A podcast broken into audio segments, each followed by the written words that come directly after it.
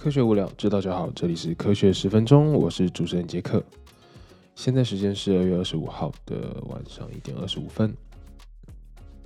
Hello，Hello，大家这周过得怎么样呢？应该说这两周过得怎么样呢？因为其实这已经是第对第二周没有更新了嘛。那不知道大家有没有想念科学十分钟的集数了呢？那听说海台湾最近有这个超强的寒流来了吗？那其实不仅台湾有寒流啊，温哥华现在也是，就是正在被寒流冲击中。现在好像外面的温度大概只有负五度左右吧，很少是已经在二月的尾声，就是温哥华还有这么冷的天气了。然后昨天晚上也是有下了雪，然后今天早上呢，诶，昨天早上已经已经算是昨天早上了。昨天早上呢。我在开车去上班去实验室的途中呢，就卡在路中间，因为发现就是那个雪都融化成冰，冰呢就造成大家开车就一团乱这样子。然后呢，大家也知道，就是诶一个小时，诶不是一个小时，诶前一天就是新闻，现在应该都是这个这个新闻吧，就乌克兰跟俄罗斯他们打起来了。但是新闻报道的都都还是有些混乱啊，就是俄罗斯这边各说各，俄罗斯跟乌克兰各说各话，然后美国要不要参参加，就是喊话还是惩罚这个俄罗斯，也是各种各样的方面的讯息，现在都是算是比是比较不统一，然后比较难去分别。不过，你确定的是，这种现在的战争啊，对于人民啦，或者是全世界的经济，一定都是一种负面的影响。那不仅大家已经看到股市有高速的这个下跌嘛，可能有买股市、有投资的、买股票的，大家都是蒸发了很多钱。而且呢，现在的战争啊，在这个现代世界来说，比以前要来的真的恐怖太多了。不管是一颗导弹啊，一颗飞弹，一下子，甚至是核武器。就是一个城市，甚至是一个小国家的灭亡，还是希望大家在这个世界上都能和平相处啦。虽然是一个非常困难的一件事情，不仅是俄罗斯跟乌克兰，其实台湾，我们跟对岸的邻居也是希望能保持和平，不要不要有任何的这种动物的问题出现。好，那上次我们讲到，就是讨论到给大家听众回去想想看的问题，就是动物有没有感情。那关于这件事情呢，其实我昨天在这个查查资料的时候，我发现一个 TED Talk，然后我会把这个 TED Talk 的连接呢放在叙述栏里面，然后推荐给大家可以去听听看。这个影片的主题其实就在讲说，哦，我先讲它的影片的 title 好了，它叫做。What animals are thinking and feeling, and why they should matter？就是为什么？呃呃，我们要如何知道动物们是有在想，是有在感觉？那这些事情对我们来说有什么样重要性？就是这个 TED Talk 的主旨。那我觉得，一般生活来说，就是当我们常常看到我们的宠物。都会想说，哎，我们的宠物就是我们这么爱他们，那他们到底有没有爱我们？他们有没有爱这个观念在他们脑脑袋里？其实这个问题，我觉得啦，并不难去回答。但是回答之前，我就想还是回到这个问题，问各位听众：你觉得动物有没有感情呢？在我的心里，觉得这个问题。就是其实蛮简单去回答的，就是动物是有感情的，这而且是一件无可否认的事情。好，那我们来讲讲，呃，为什么我这样子觉得，以及科学的证据又是什么呢？在神经系统发展的初期，从这个水母的身上开始就出现神经元跟神经细胞的这样的构造。经过长期时间的演化、进化之后，中枢神经系统开始出现在脊椎动物身上。慢慢的，动物的大脑越来越大，皱褶越来越多，也越来越复杂，导致大脑里面的神经元、神经细胞的连接也越来越多，开始有了思考，开始有能力去感受事物，解决复杂的问题，研发工具也都是大脑的进化而带来的这个好处。而研究也有发现到说，我们可以。手动的给动物这个焦虑的感觉，可以是利用像是这种电击的方式去引导出动物这个焦虑的情绪。那也可以利用就是这个引发了焦虑之后呢，治疗人类焦虑的药物或是忧郁的药物去治疗这个动物，那也会有一样的效果，只是需要调整不同的剂量。那这个影片里面有有提到哦。提到说，非洲草原的大象是可以分辨出观光客的对话声音跟猎人对话声音的不同，还频率的不同或者是语调的不同。只要是观光客，就是可能开着车啦经过旁边在看他们的时候，整个大象的群体是不会有太大的反应，因为对于他们来说，他们知道没有危险。但是如果是猎人在旁边小声的沟通，或者是发出声音，或者是有那种威胁的感觉的话，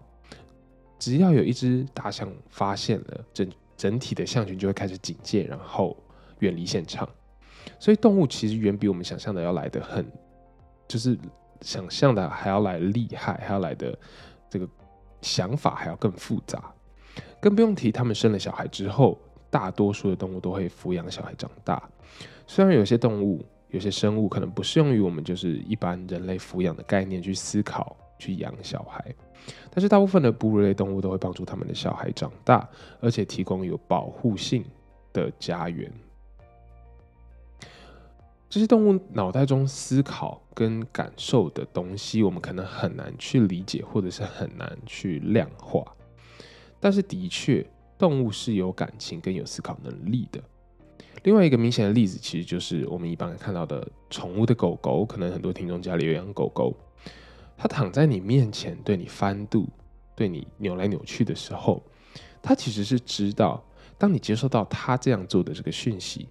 你会去摸他的肚子，你会去撸他，然后他也会知道你这样做，他会就是感觉到很舒服、很安心。这系列的动作，其实你认真思考过之后，是一个非常复杂的思考回路跟一个逻辑，因为他不会去跟。椅子或者是桌子翻肚，要他们去摸它，因为他知道这些东西不会去摸他的肚子，所以他等于有点像是预测你的预测的这样的感觉。最后讨论的一个点呢，也是这个讲者讲到让我很深思，让我有去思考这个面向。当我们不断的去捕杀捕杀动物，去逼迫，也间接不管是直接的还是间接的，消灭了很多动物的栖息地，逼迫了很多动物的灭绝。这些动物可能是狮子，可能是老虎，可能是杀人鲸，可能是鲸鱼。它们能做的事情，其实都比人类还要多得多。不管是力气，还是破坏力，或者是呃攻击性。可是这不代表它们比较笨，因为它们就是没有对我们做出同样的事情。当我们去捕杀、猎杀动物，去过度的捕捞。动物们是没有做一个反击的动作的，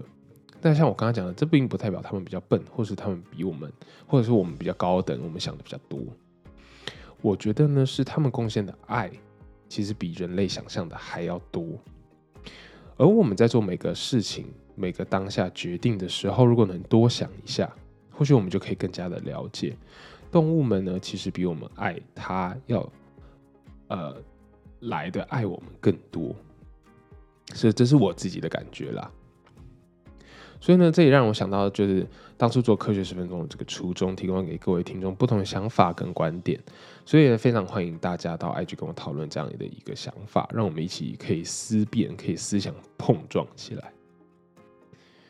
好，那我们转换一下，有点沉重，我们来讲一个新闻吧。就是你想不想减肥呢？相信很多也不是很多啦，大部分的听众可能，呃，想要让自己更更瘦一点，或者是更精实一点。好，那新的研究发现呢，限制卡路里的摄取量可以有效的延长寿命，降低罹患疾病的风险，还可以减肥。那这样的新的研究呢，我们要先回归到很久以前的这个历史背景。以前的人类呢是以狩猎为主，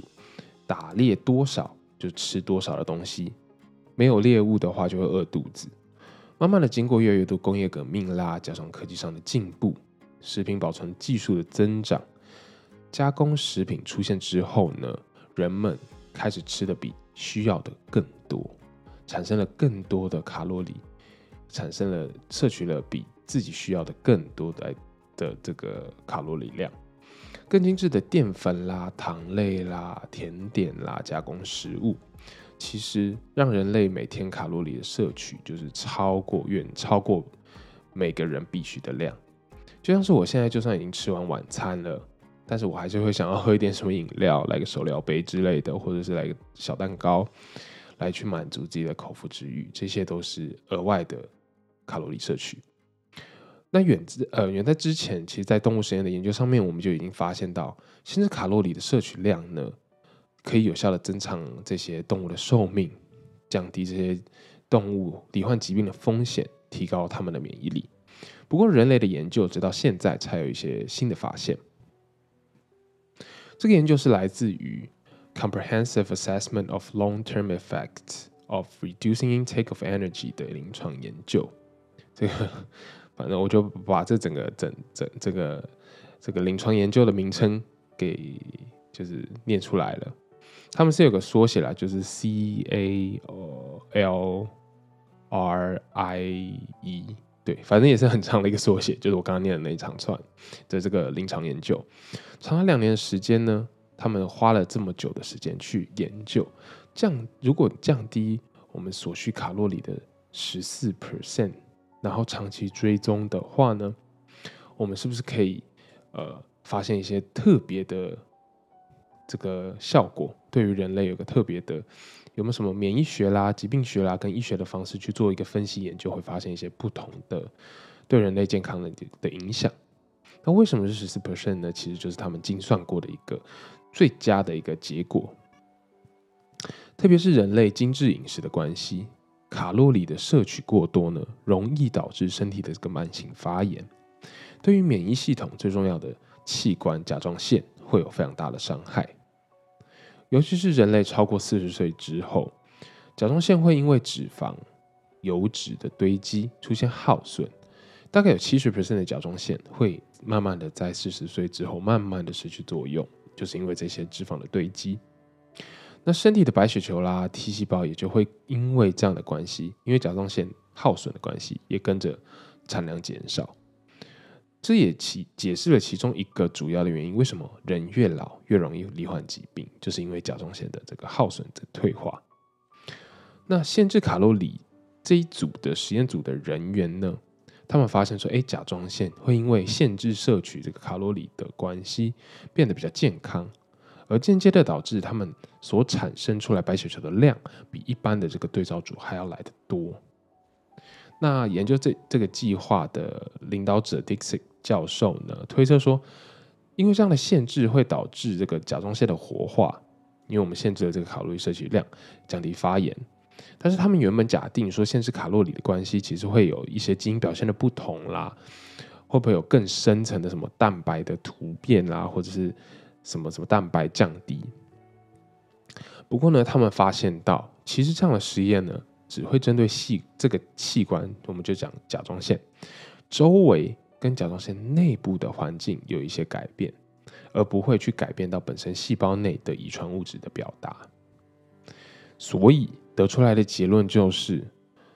脂肪的量跟储存固然非常重要，可是不能太高。所以体脂肪要非常严格的去控管。高体质的人呢，会高体脂的人呢，会因为呃，就是脂肪过高的关系，直接影响到免疫系统、